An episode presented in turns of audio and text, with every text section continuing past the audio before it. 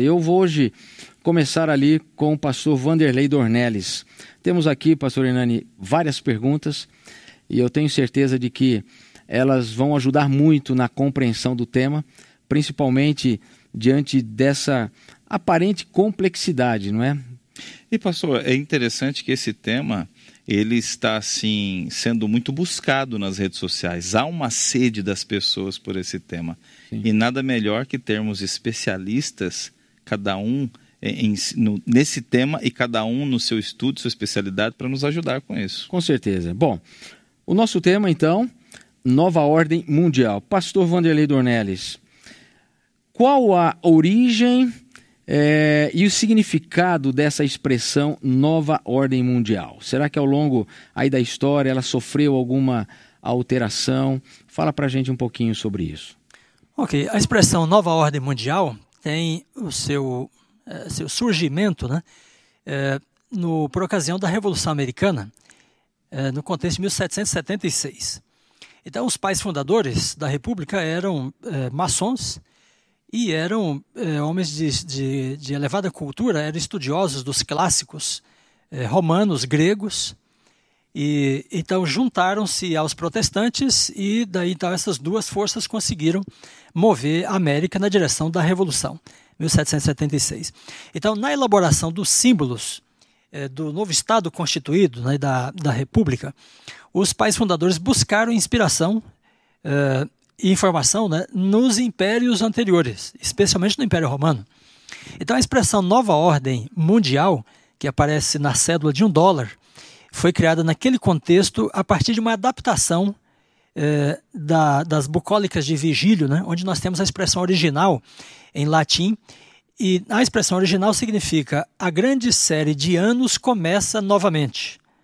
Na, na, na, literatura de Vigílio. Então, os pais fundadores tomaram essa expressão e adaptaram para Novus Ordo Cyclorum, que é como está na cédula de um dólar, no grande selo dos Estados Unidos. E o que significava isto né, para os pais fundadores? Eles entendiam, acreditavam né, e também pretendiam que os Estados Unidos fossem uma restauração da estrutura de poder imperial como havia no antigo Império Romano e nos impérios anteriores. Então, por que a expressão, a, a palavra ordem aí, né? É que na consciência deles, assim como do Império Romano, se não houvesse um império na face da terra, o mundo não teria ordem. Seria o mundo do caos entregue aos bárbaros e a cada nação desejando fazer aquilo que bem parecesse. Né? Então, na crença romana e dos pais fundadores da República Americana, é necessário que haja é, um país com um nível de civilização superior e que possa se responsabilizar pela ordem do mundo. Então, este país, esse que, se, que assume né, o status de império, ele não somente tem influência sobre os demais, mas ele pretende organizar o mundo, ordenar o mundo segundo a sua perspectiva. Então, os pais fundadores da República acreditavam que os Estados Unidos, né, que é, recém tinham passado pela, pela Revolução e pela Independência, tinham potencial de assumir né, um estado, um status de império perante as demais nações e restaurar a ordem do mundo como havia no Império Romano. Após a Segunda Guerra Mundial, então, isto que era assim, vamos dizer, uma espécie de sonho, né, um projeto de poder dos pais fundadores e dos Estados Unidos, né, então se tornou uma realidade, porque eh, a partir da Segunda Guerra, os Estados Unidos, em grande medida, organizaram o mundo, principalmente o Ocidente, né, segundo a sua própria perspectiva. É, com a influência que adquiriram sobre a Europa né, no pós-guerra. Então, nova ordem mundial é uma expressão que está ligada diretamente ao império, ou uma condição de imperialismo, em que nós temos uma nação mais forte que influencia as demais, ou tem nas demais né, seus aliados, ou muitas vezes seus é, subalternos, no sentido de, da pressão né, que eles exercem sobre é, essas demais, através de sanções né, econômicas, políticas, etc. Então, a nova ordem mundial tem que ver com o poder e a organização do mundo pelos Estados Unidos segundo sua própria ótica. Interessante. E ao longo da, da história houve alguma, alguma é, alteração esse, esse conceito da nova ordem mundial, pastor? É, eu vou pedir o pastor Jean, nós conversamos um pouco sobre esse assunto, ele tem informações interessantes também nessa, nessa linha, e ele vai também dar sua contribuição sobre é, como ao longo do tempo essa expressão tem é, adquirido né, novos contornos. Ok. Nós temos é, na história sempre várias, vários movimentos trabalhando a questão de conspiração. Tá? Os Estados Unidos, como falou o pastor Dornelles, ele cunhou também para si o que é chamado America Destiny, o destino da América. Então, dentro do lado é, cristão, protestante, a América tinha o destino de restaurar o Israel de Deus e converter o mundo. E este culminaria com o fim do milênio e volta de Jesus. Então, ainda também este elemento.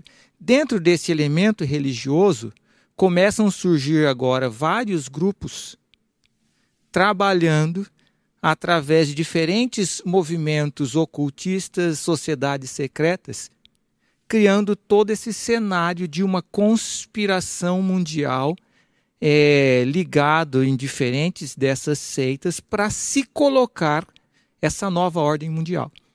Então, além desse cenário político, também tem esse cenário mais ocultista, que aí vão surgindo vários grupos. Isso deu um novo impulso com um livro no fim da década de 40, depois da Segunda Guerra Mundial, de H.G. É, Wells. Ele era um novelista e ele criou todo um cenário ali onde teria um mundo sem guerras e etc., liderado pelos Estados Unidos. E foi ganhando força porque aí surgiram duas forças, Estados Unidos e União Soviética, e todo aquele contorno político. Eu creio que o senhor viveu isso, eu vivi, vai cair, como é que vai ser, como é que não vai ser. Aí entra Ronald Reagan e um monte de gente colocando, e o Reagan, ele cria que a águia, Estados Unidos, e o urso eram dois símbolos que estavam relacionados com o Apocalipse, que culminariam numa Segunda Guerra, e ele trabalhou tremendamente para terminar com a União Soviética. E daí começam a surgir novos movimentos. Na década de 90 surge um novo ímpeto, depois que cai a União Soviética. Aí quando vem 2001, com a queda da Torre Gêmeas, surge mais um grupo tentando ligar agora Islã como sendo o grande inimigo, e aí o restante do mundo organizando. E ultimamente nós estamos trabalhando com o contexto China e Estados Unidos e essas novas ordens mundiais. Junto com isso, entra o contexto de todas as sociedades secretas vindo desde os templários, lá do 11 século. E aí vai surgir os Illuminates, que vão ali é, aparecer na Bavária no final do século XVIII e eles são eliminados logo depois pelo próprio governo da Bavária, mas fica ali aquele movimento, maçonaria e tantos outros que surgem aí e agora eles começam a ter diferentes ideias. E hoje, se você for olhar sobre Nova Ordem Mundial, Illuminati, Opus Dei e tantos outros desses grupos, eu fiz uma pesquisa essa semana só de 2015 para cá, dentro de três é, grupos principais de, de livros, eu tenho mais de 500 livros sobre isso e cada um colocando uma ênfase diferente. Algumas coisas importantes são necessárias se colocar nisso. Então, os principais grupos mencionados nesses grupos de conspiração são Illuminates, é, Templários que estão ligados a eles, Opus Dei e Jesuítas. É, Opus Dei é um grupo de pessoas leigas dentro da igreja que são agora reconhecidos como também participando é, como santos. E o, o líder dele, o primeiro, foi reconhecido como um santo pela igreja. E há uma briga interna dentro do catolicismo entre jesuítas e Opus Dei, um acusando o outro. Mas o que é interessante é que dentro da literatura é, que trabalha todo esse esquema desses grupos na nova ordem mundial, eles estão trabalhando juntos. Mas dentro do catolicismo, eles são inimigos um dos outros. Tá? Jesuítas e Opus Dei. É, é interessante todo esse esquema. Eu gostaria de mencionar um detalhe dentro do nosso contexto de igreja adventista. Quando você vai em Ellen White, ela tem algumas citações interessantes. É, ela trabalha em 1868 a seguinte ideia. Depois ela vai ter a mesma ideia em 1883.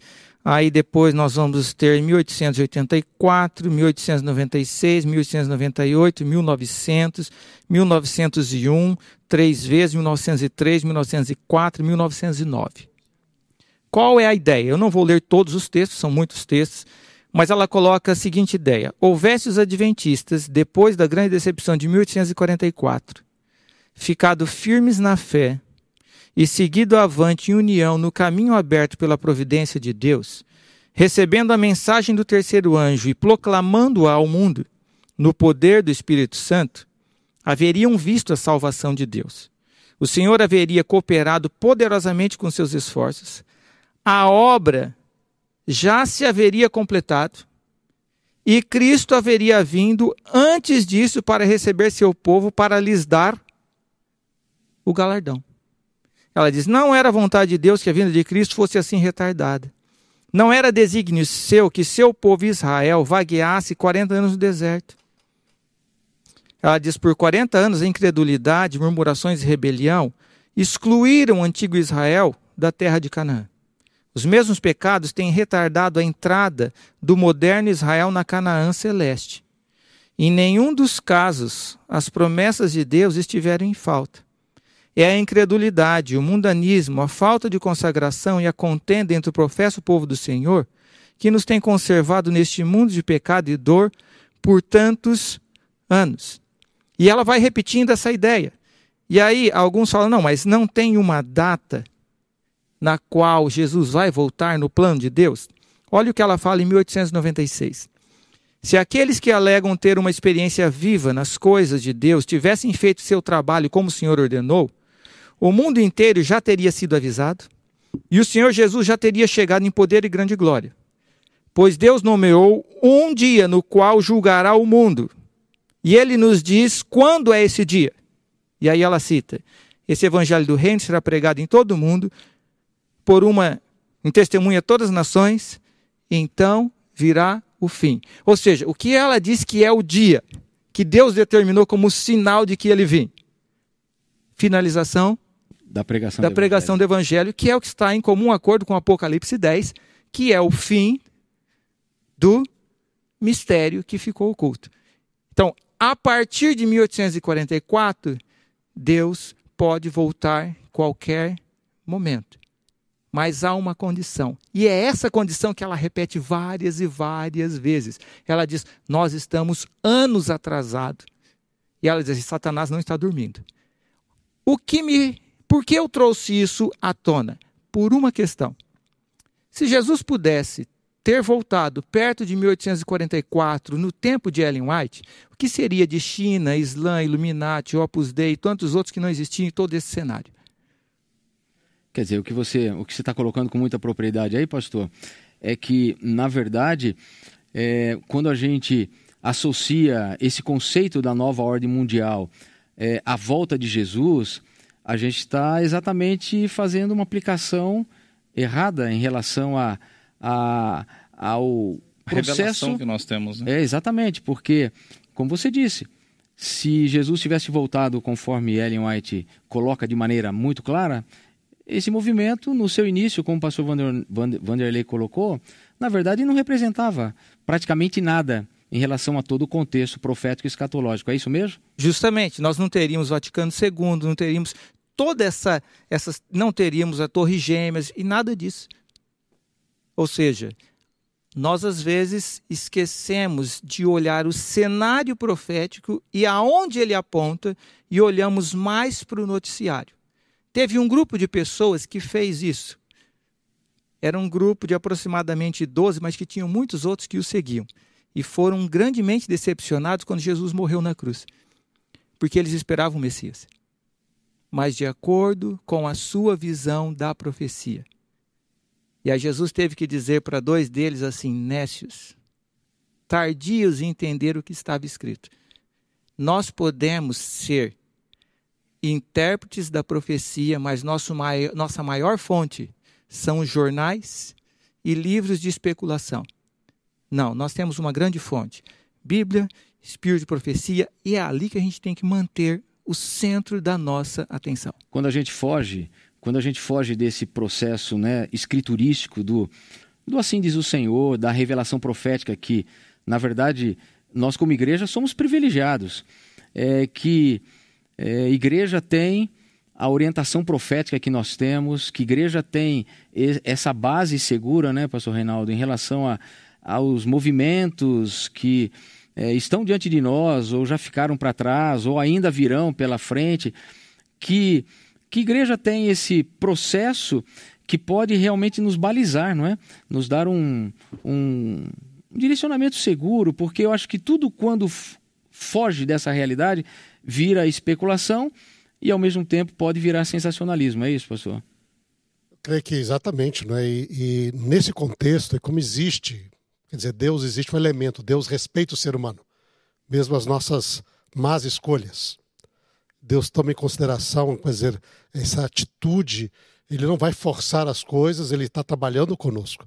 E nesse contexto, por exemplo, como foi apresentado aqui, a volta de Jesus poderia ter corrido há muito tempo atrás se o seu povo tivesse fielmente cumprido a missão que foi lhe dado. Mas como existe tudo isto, e existe um, uma história que se desenrola, e coisas que nós vemos passando aí agora na nossa situação mundial, entre lutas de poderes, eu acho que aqui existe um elemento importante, pastor Elias, e é para cada um de nós.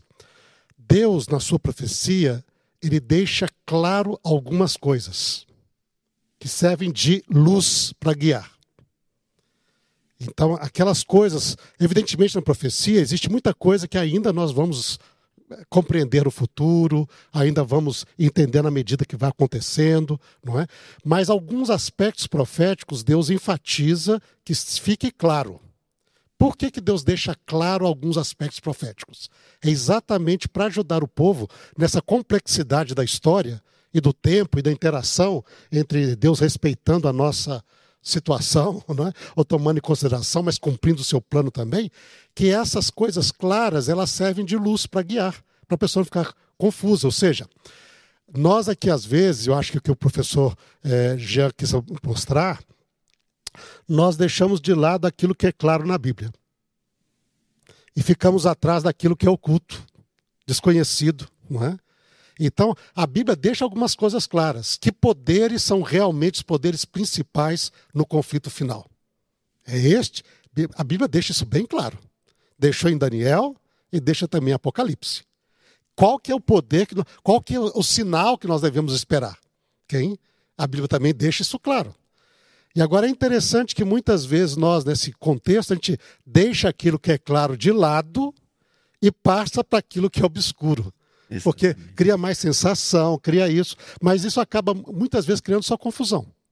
Então, eu acho que o claro, por exemplo, Jesus deixou algo claro para os discípulos: olha, quando Jerusalém for cercado pela abominação da desolação que há de vir, e quem lê entenda, quer dizer, está lá, ele falou Daniel, quem lê entenda. E então vocês saiam da cidade. Ele deu um sinal claro. E os cristãos atentaram a isto, e na destruição de Jerusalém, todos eles puderam se ausentar e não sofrer com aquilo que aconteceu em Jerusalém nas mãos dos romanos ali até o ano 70. Né? Então você vê, é essa função de Deus. Deus sempre deixa algo claro e é esta revelação escriturística clara que deve fazer parte da nossa da nossa preocupação, do nosso estudo, das nossas convicções de maneira bem assertiva. Aproveitando essa sua colocação aí bem bem assertiva, né? Obrigado, pastor Jean, pela por esse enfoque, porque eu acho que ele baliza bastante a nossa, a nossa visão profética. E a gente pode olhar, sim, para a questão da nova ordem mundial, é, no contexto em que a gente vive, como sendo algo importante em relação ao momento que nós estamos vivendo, mas nós poderíamos estar já muito longe desse lugar sem realmente nova ordem mundial.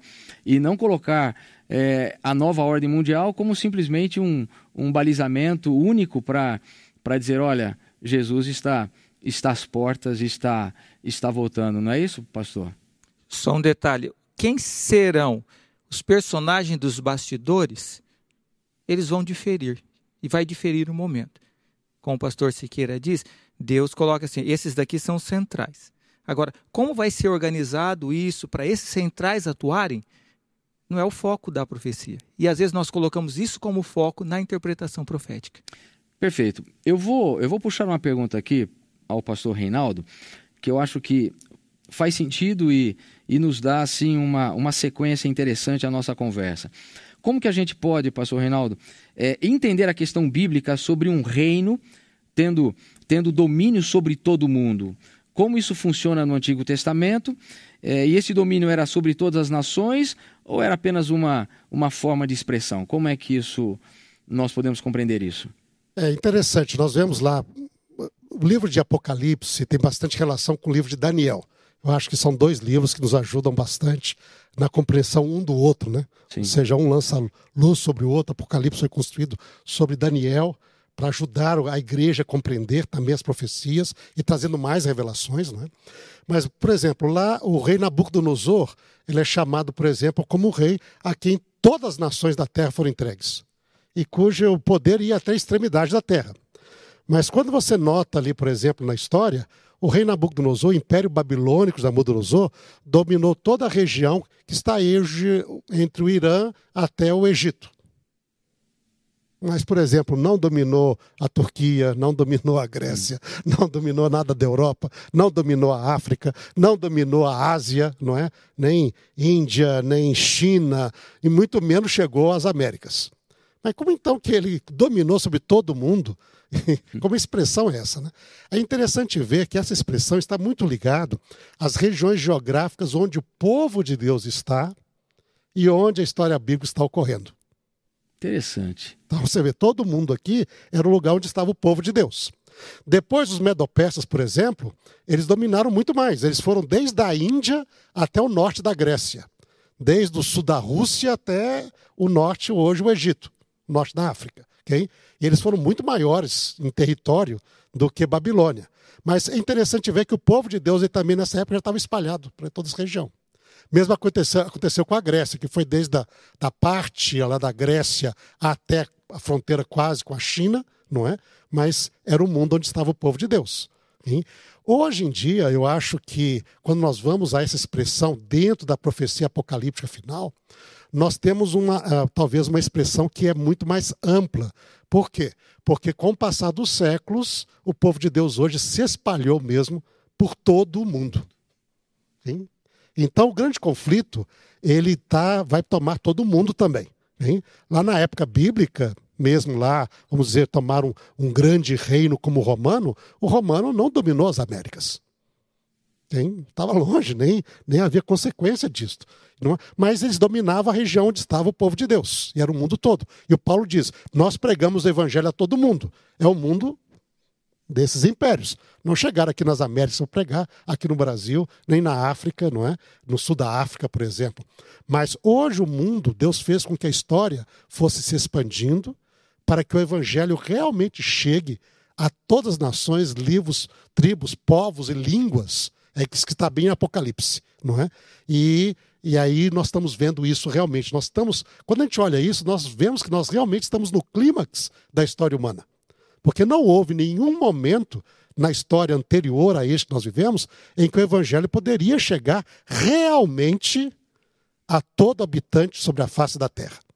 Mas Deus fez com que isso acontecesse e eu creio que hoje, realmente, o grande conflito toma esse contexto e os poderes que querem tomar o lugar de Deus também têm essa, ampli, essa amplidão de tentar estabelecer um poderio sobre todo, todo mundo mesmo. Né? Interessante, hein, pastor Hernani? Magnífico, não é?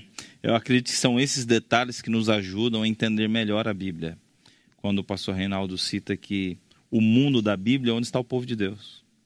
Às vezes as pessoas estão tão preocupadas com a totalidade e não atentam para a linguagem que Deus usa para falar sobre o seu povo, não é verdade? E eu quero fazer uma pergunta para o pastor Adriano Miri, tá, pastor? Estou vendo que o senhor está bem, tá bem aí também, né? Está se preparando aí para... É, é porque no Espírito Santo não tem esse frio. Aí ele trouxe, né? Olha que lá na serra tem, viu? Tem? Você sobe a serra, tem Domingos Martins, Domingos Martins. Ali é, é, é um campus do Jordão dentro do Espírito Santo. Verdade. Pastor Adriane, como a profecia lida com os impérios mundiais? Como é que a profecia lida com eles? E como este lado da profecia se conecta com a nossa vida espiritual hoje? Eu creio que a gente pode construir em cima do que os colegas já colocaram. Eu queria começar com uma analogia um pouco estranha, mas ela pode ajudar a gente a visualizar algumas coisas. Eu me lembro de uma igreja que, infelizmente, uma irmã dessa igreja acabou tendo ali uma situação de possessão demoníaca. E teve alguns cultos nessa igreja que a, mulher, a, a irmã estava ali, e de repente o, o, inimigo tomava posse e começava a falar várias coisas, jogando podre de todo mundo assim no ventilador, digamos. E o curioso é que começaram a vir mais gente para ouvir o que estava sendo dito ali, porque eles queriam ouvir o que, que o inimigo tinha para dizer. É, eu vou parar por aqui porque esse não é o tópico da nossa discussão. Mas o ponto que eu quero fazer é o seguinte: é, aquela igreja, em cultos anteriores, teve umas, várias séries bíblicas e a audiência era pequena. Mas quando ouviram que o inimigo estava falando, vários vieram. Então, me parece que existe um problema na humanidade, aonde existe um, uma atração maior para entender as ações do inimigo do que entender as ações de Deus. Por que, que eu estou dizendo isso? Porque muitas vezes há uma, uma sensação de que estudar a profecia é estudar o que, que grandes impérios vão fazer, o que, que o inimigo de Deus vai fazer, uh, enfim, o foco está no mal, não é? em todo um processo de conspiração, e a gente acaba esquecendo, quando a gente entra nesse tipo de coisa, que a profecia não serve para gerar curiosidade sobre as ações do mal. Muito pelo contrário, a profecia serve para dizer para nós que Deus está no controle de todas as coisas. Foi assim com Daniel, por exemplo, foi assim com João. Ambos estavam num contexto de uma ordem mundial, se a gente puder usar essa linguagem, né? impérios que organizavam a sociedade da época. Daniel no exílio babilônico, João na época de um império romano assolador e forte. Uh, o povo de Deus, Israel, exilado, o povo cristão, na época de João também, sem saber o que fazer nesse momento de perseguição, e vem a revelação divina dizendo: vocês estão passando por dificuldades, mas tenham bom ânimo, porque Deus está no controle de todas as coisas. E é com base nesse tipo de crença que, desde o início do livro de Daniel, Daniel e seus amigos não vão se render à ordem mundial dos seus dias. Né? O livro começa dizendo que Deus foi aquele que que permitiu que essas coisas acontecessem. E Deus continuaria guiando com os impérios que sucederiam, né, todas as coisas ali. Uh, o livro de Apocalipse, por exemplo, começa. Apocalipse não é uma revelação meramente de, de, de, de forças do inimigo. O Apocalipse é a revelação de Jesus Cristo. Então, se no livro de Daniel, por exemplo, ou no livro de Apocalipse, eu estou mais atraído por aquilo que o inimigo faz nessas páginas do que aquilo que Deus está fazendo, alguma coisa está errada com minha leitura. Porque a leitura tem como foco primordial o controle que Deus tem da situação. Jesus reina no livro de Apocalipse. Embora João esteja experimentando uma situação difícil diante do reino vigente, há um rei no céu né, que se revela a ele.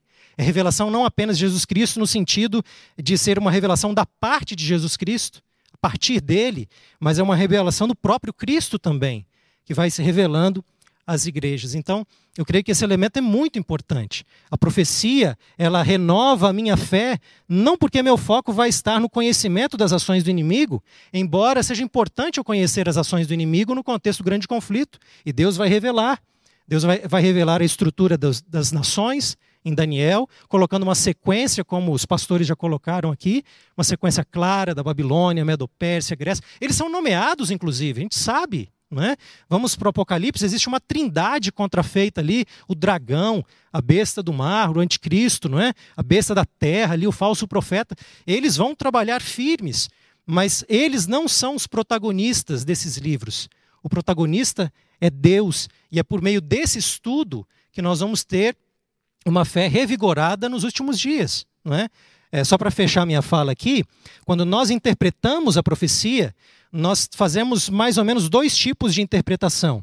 Uma interpretação ela é textual, dos livros bíblicos, e uma interpretação da realidade, da história, das notícias e tudo mais. Faz parte. A gente ficar atento ao que está se passando. Não é? Ellen White também traz esses elementos. Mas quando a gente coloca os dois, qual que é o mais importante? É a palavra de Deus. Porque é dela que nós vamos ter forças para entender não é? os planos divinos, o, o, caráter de Deus. E aqui que está o re reavivamento. Só que, novamente, vem de novo a tendência lá da história que eu coloquei no início. Há uma atração maior pelo sensacionalismo da, da, da realidade, digamos assim, do que pode ocorrer, do que discutirmos mais a estrutura do livro de Daniel, a estrutura do livro de Apocalipse, como nós entendemos melhor os textos, as passagens, para observarmos qual é o plano de Deus para a nossa vida. É aqui que está o nosso reavivamento. Pastor, muito obrigado. Eu acho que você tocou num ponto assim. Eu não sei se o pastor Hernando teve a mesma percepção que eu, mas o aspecto estrutural. Isso para a gente é importantíssimo, não é? Para a compreensão e para que a gente seja é, mais racional até do que emocional. É, esse processo emocional na interpretação profética, ele é muito perigoso, não é, pastor Vanderlei? Ele é muito perigoso. A gente tem que ser muito racional, é, principalmente porque a gente lida com estruturas. E essas estruturas, nós já vimos na live do sábado passado, quão importante são essas estruturas é, já pré-estabelecidas para a interpretação da profecia. E eu vou aproveitar então esse gancho que você colocou de maneira assim muito apropriada, e eu quero fazer uma pergunta ao pastor Vanderlei Dornelles. Em relação a, a essa estrutura, não é? Existe no Apocalipse, pastor, é, essa estrutura de poder dos reinos apresentados. Eu queria que você apresentasse alguma coisa para a gente aí sobre esse processo dentro desse contexto que nós estamos discutindo aí da nova ordem mundial. Pois não, pastor Elias. Bem, tomando o nosso tema geral, né, nova ordem mundial, em geral as pessoas pensam né, em um governo mundial. Essa expressão até tem sido usada agora no contexto da pandemia, né, como se o mundo estivesse de tal forma desorganizado e inseguro que um governo mundial seria necessário. Então, muita gente olha às vezes para a Europa, para a, a ONU, né? então pensam que é, a partir dali as nações podem se entender né? e eleger, nomear né? um governo mundial. E muitas pessoas, ao pensarem também na questão de imperialismo, pensam que um, os Estados Unidos ou um império né, pode eventualmente governar sobre a Terra. Então, será que a Bíblia dá esta é, esta perspectiva para nós. Então eu gostaria de mencionar algumas é, questões que podem ser assim um pouco conjecturais, mas podem nos ajudar de alguma maneira né, a entender essa questão atual. Então, por exemplo, se nós tomarmos o livro do profeta Daniel, no capítulo 2, então ele interpretando o sonho né, da estátua, então ele fala no singular né, em relação ao que representa a cabeça, os ombros e o quadril da estátua. Então ele diz no verso 37, né? Tu, ó rei, és a cabeça de ouro. Né? Depois ele diz: Depois de ti se levantará um outro reino. Versículo 39, no singular. Né? O quarto reino será. Então ele usa aqui no singular do primeiro ao quarto reino, representados aí é, pelos pelas primeiras partes da estátua. Mas quando ele se concentra então nos pés da estátua, aí ele muda. Em vez de falar no singular, aí ele fala no plural desses reis. É, então, no, no versículo 2,44, ele diz: Mas nos dias destes reis, que ele já havia definido anteriormente, né, serão uns fracos e outros fortes. Né? Assim como o barro e o ferro não se misturam, ele diz: eles também não vão se juntar, é, mas haverá neles alguma coisa da firmeza, né? dessa mistura do barro com o ferro. Mas interessante então perceber aqui esta pluralidade né? relacionada com os últimos dias, porque ele diz: nos dias destes reis, no plural, o Deus do céu vai estabelecer o seu reino. Então ele não está falando aqui dos últimos dias antecedentes ao estabelecimento do reino de Deus com a volta de Cristo, né, de um rei, um império que vai governar sobre os demais. É, mas ele fala de reis, né? Ele diz que vai haver uma, uma, uma certa unidade entre eles. Ele usa a expressão casamento, inclusive. Se a gente pensar no, no significado de casamento, biblicamente, né, são duas entidades, duas identidades né, que se juntam é, formando uma só carne, mas permanecem sendo duas pessoas. Muito bem, quando vamos para o Apocalipse, nós temos essa pluralidade também. Porque veja, no capítulo 16, versículos 13 né, e 14, Então ele fala dos três espíritos que saem da boca do dragão, da besta e do falso profeta. Então, os três espíritos aqui que saem destas entidades né, devem ser entendidos como sendo as religiões que provêm dos impérios aí representados. Então, o Império Romano, o Império dos Papas e o Império Americano. Pois bem, então no versículo 14 ele diz: os espíritos se dirigem aos reis do mundo inteiro. Então, agora no plural também, assim como é, no caso de Daniel. Né? Então, se nós entendermos que aqui é o relato do Armagedon, e aí o poder religioso, né, as, as religiões vão em busca do poder civil, o poder político, então esse poder está dado aqui no plural, os reis do mundo inteiro. No capítulo 13 também, aí nós temos eh, essa pluralidade. Veja, no relato da segunda besta, que emerge da terra, então no versículo 14, né, então diz que ela seduz os que habitam sobre a terra e diz aos que habitam sobre a terra para que façam uma imagem à besta então, ou seja, se a besta que sobe da Terra, que está relacionada com os Estados Unidos, né, então nos Estados Unidos vier a ocorrer a união de igreja e Estado né, para formar a imagem da besta, então está dizendo que as pessoas que habitam sobre a Terra são também encorajadas a formarem uma imagem à besta. Ou seja, o mesmo fenômeno a tomar lugar nos Estados Unidos, dando espaço né, no governo para a religião, então isso também deve ocorrer nos demais reinos, no restante da Terra. Então, novamente, a ideia de pluralidade. Quando voltamos ao capítulo 16, então veja, os espíritos se dirigem aos reis, né? no, no plural. É, aí no capítulo 17, é uma visão que explica a sexta praga. A sexta praga é a queda de Babilônia. Aí os capítulos 17 e 18 são um detalhamento né, desta queda, como ela vai ocorrer. E aí, para entrar no assunto da queda, aí vem então a visão da mulher montada sobre a besta. A besta, o anjo explica, né? Então, a partir do versículo 8, é, no 7, né, ele diz: Vou dar o mistério da besta. E aí ele deixa a mulher um pouco de lado, né, vou dar o mistério da besta. Então ele diz: A besta tem sete cabeças, que são sete reis. É, daqui, é, sete não é plenitude, né, como em geral é no Apocalipse, porque o anjo fraciona este número. Então ele diz: cinco passaram, um existe, um está para vir. Uma vez que ele fragmentou e colocou em consecutividade, né, então, não é um número simbólico, mas definindo realmente sete poderes. E depois ele acrescenta um oitavo ainda. Ao falar dessa consecutividade, ele não está falando das cabeças como sendo reis simultâneos, né, que coexistem, mas que existe um em cada momento da história. Agora, quando ele fala dos dez chifres, então ele diz que os dez chifres, então veja aqui está no versículo 12, né? É, são dez reis. Então, bastante plural aqui. Aí ele diz: eles recebem poder, né? como a besta. Agora observe que quando ele fala do oitavo rei, então ele situa a ação da besta na sua última fase. O oitavo rei é um rei só.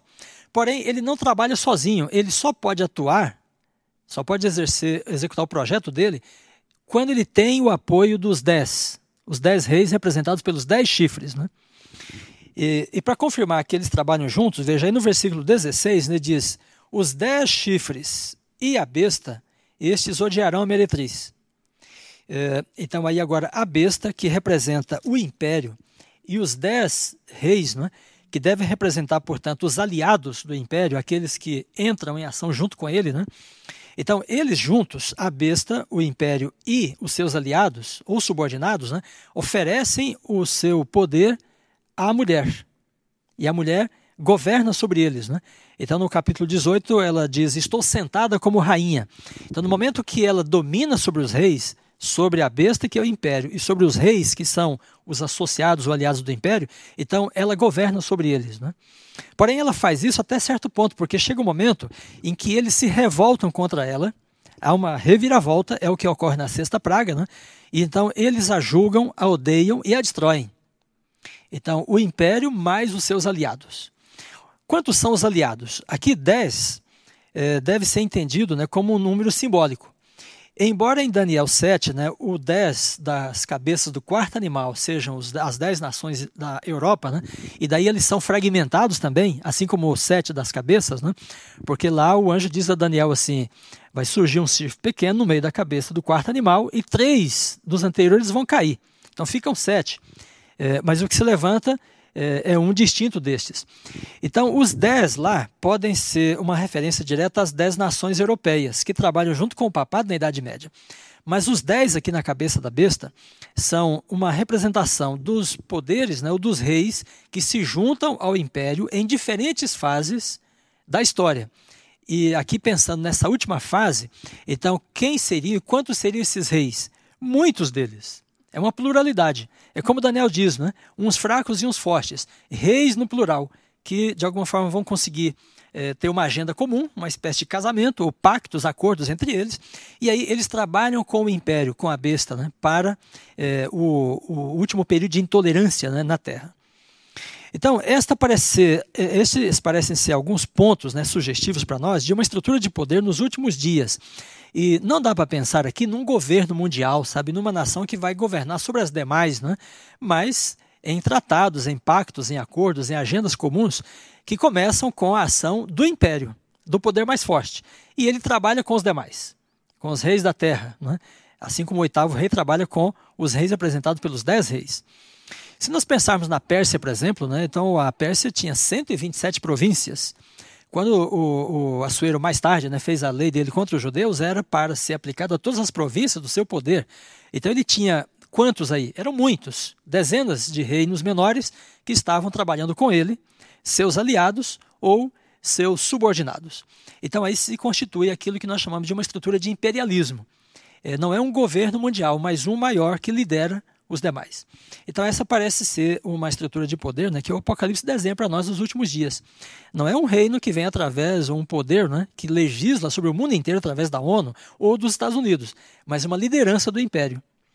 E até nessa perspectiva a ONU não tem muita relevância, porque é, não há um, um, uma, é, um trabalho né, de um poder que não seja civil aqui são reis mesmos. Então são os presidentes e primeiros ministros das nações que entram né, nesse bloco para formar essa e ter essa agenda comum né, diante da terra. E é só a partir dela que pode vir então o decreto dominical e um sistema de intolerância sobre o mundo, o mundo inteiro, né? Porque como o pastor Reinaldo disse, o poder do império se estabelece sobre a terra, mas de que forma? Com seus aliados seus subordinados e seus aliados. Então, se o povo de Deus se espalhou por todo o planeta, então o poder do império vai se espalhar também, mas é através de alianças que ele faz com os demais reinos. Porque, como Daniel diz, né, nos últimos dias serão muitos reis. Muitos reinos. Quer dizer, então, diante dessa estrutura tão bem organizada, né, como você disse, desde o capítulo 16, 17, 18, quer dizer, há uma, há uma, há uma linha, há uma é, sequência lógica de como se formam esses processos de aliança é, que vão realmente trabalhar em, em oposição ao, ao povo de Deus, na consolidação de, de leis que é, serão contra aqueles que realmente é, guardam os mandamentos de Deus, e a gente sabe muito bem a partir daí do capítulo é, 17, 18, 19, você sabe muito bem que esse ataque vem à igreja, ao remanescente dos últimos dias.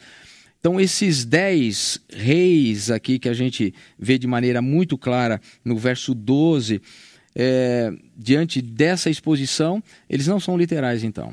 Não deve ser visto assim, porque o mundo tem mais de, mais de 200 nações. Ellen White tem uma, uma compreensão clara disso, ela não fala do decreto dominical como sendo uma lei universal mas que começa nos Estados Unidos e depois vai se reproduzindo nos demais países. Quanto tempo vai durar né, para que todas as nações eh, entrem nesse, nesse esquema, nesse projeto? Nós não sabemos, mas cada uma delas tem a sua autonomia e elas poderão ser pressionadas. Né? Eh, tem os aliados que vão se juntar rapidamente, mas tem aqueles que deverão eh, reagir por pressão, por boicotes, né, por sanções e até que o mundo possa entrar nessa, é, nesse plano. Mas ela fala claramente, quando se tornar universal, quando todas as assembleias no mundo né, promulgarem essa lei, então aí é o momento final. Mas da saída nos Estados Unidos até chegar a todas as nações tem um período de tempo por causa desta multiplicidade, né, dessa divisão de poder do mundo, com a preservação das identidades nacionais né, e da, da autonomia né, de cada nação. Ok, pastor. Interessante. Pastor Reinaldo, por favor. Só talvez ali eu acho interessante nessa mesma linha lembrar que um pouco esses panoramas finais aqui você tem é, um pouco um reflexo lá em, em Daniel capítulo 11, onde você tem conflito entre as nações lá, não é? entre até nações associadas ao rei do norte, fazendo guerra contra nações associadas ao rei do sul. Mas depois o rei do norte ele consegue vencer. Aí diz que o rei do sul, com os seus associados, se une a ele, e aí eles vão atacar o povo de Deus. Então, essa história é interessante ver que é, é essa, esse aglomerado de nações unidas que no final vão para essa batalha que é chamada no Apocalipse, a batalha do Armagedon aqui, não é? é que está esse último momento de ataque contra Deus e o seu povo. Mas é uma série de nações ligadas sob liderança de alguns mais fortes ali que no final se colocam. Né? Então, é, por isso que alguns, porque lembra, nós estamos sempre no livro de Apocalipse e Daniel. Alguns consideram que 10 aqui é símbolo dessa referência aos reis da terra que são unidos para a batalha do dia do Senhor. Então, esses dez chifres ali representariam esses reis da terra aqui, com o qual os reis de toda a terra se unem para fazer guerra a Deus. Né? E que esse poderio aí tem esse poder sobre esses reis da terra. Ali, né? É. Então, nós temos de entender os dez reis, né? É, o pastor Reinaldo está dizendo, em conexão com os reis do mundo inteiro, no capítulo 16. Uhum. E 18 então, também. É, e no 18. Então, os espíritos se dirigem aos reis do mundo inteiro. Né? E daí vem a visão do capítulo 17 para explicar exatamente esse momento do Armagedon. Então, os 10 têm de ser entendidos a partir dessa ideia da globalidade aí. É por isso que é inteiro. é importante a estrutura, né? Quer dizer, a gente está batendo aqui nessa, nessa tecla, é, tanto na, na interpretação como fizemos ali das sete trombetas, como também em relação ao assunto que vamos tratar no próximo sábado. É, já um spoilerzinho aqui e tal, mas fiquem tranquilos que vai chegar o tema logo mais. Mas a importância da estrutura, é, não simplesmente de você tomar um texto isolado é, e aplicá-lo fora do seu contexto não é histórico e profético. Pastor, você ia falar, por favor. Eu, eu quero fazer dois comentários. Eu quero puxar um do que o pastor Adriano Miri falou e eu quero falar para você que está ouvindo. Você prestou atenção no que foi dito?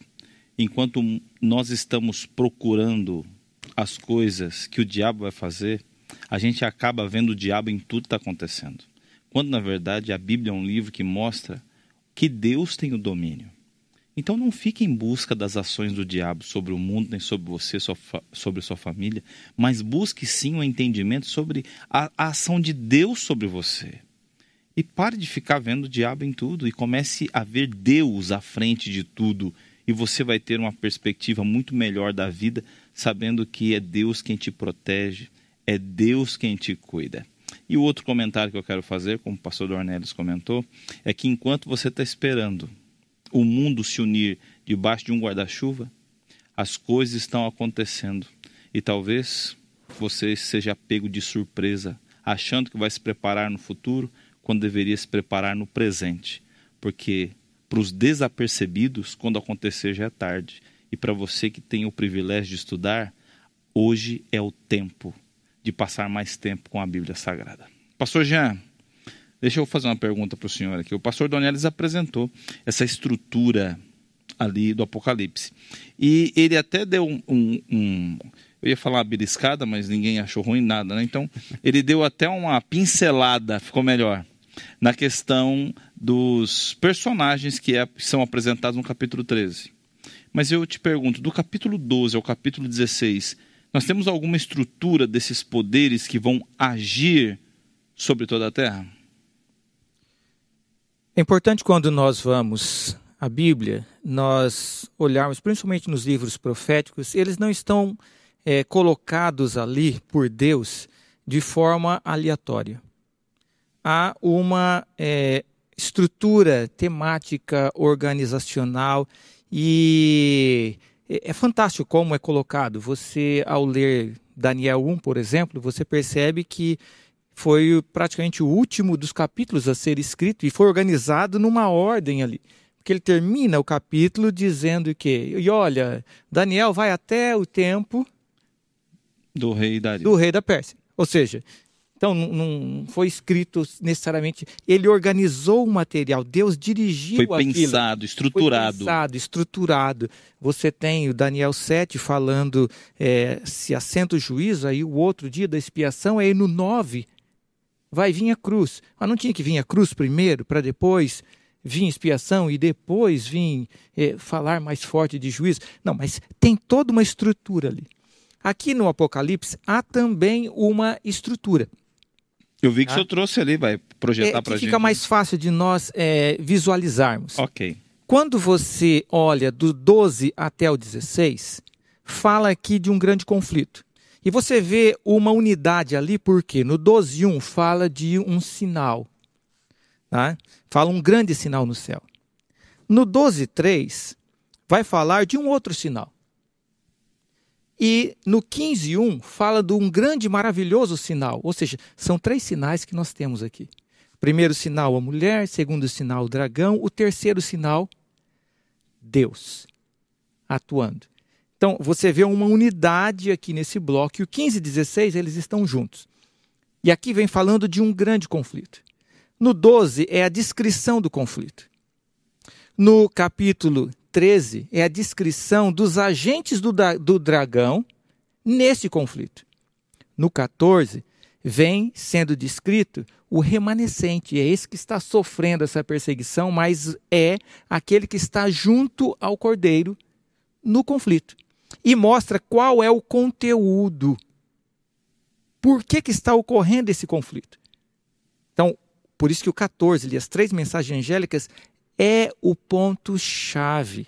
Ou seja, enquanto o remanescente tem uma missão, e é por isso que ele está sendo perseguido, os agentes do dragão também têm a sua missão e também têm a sua mensagem.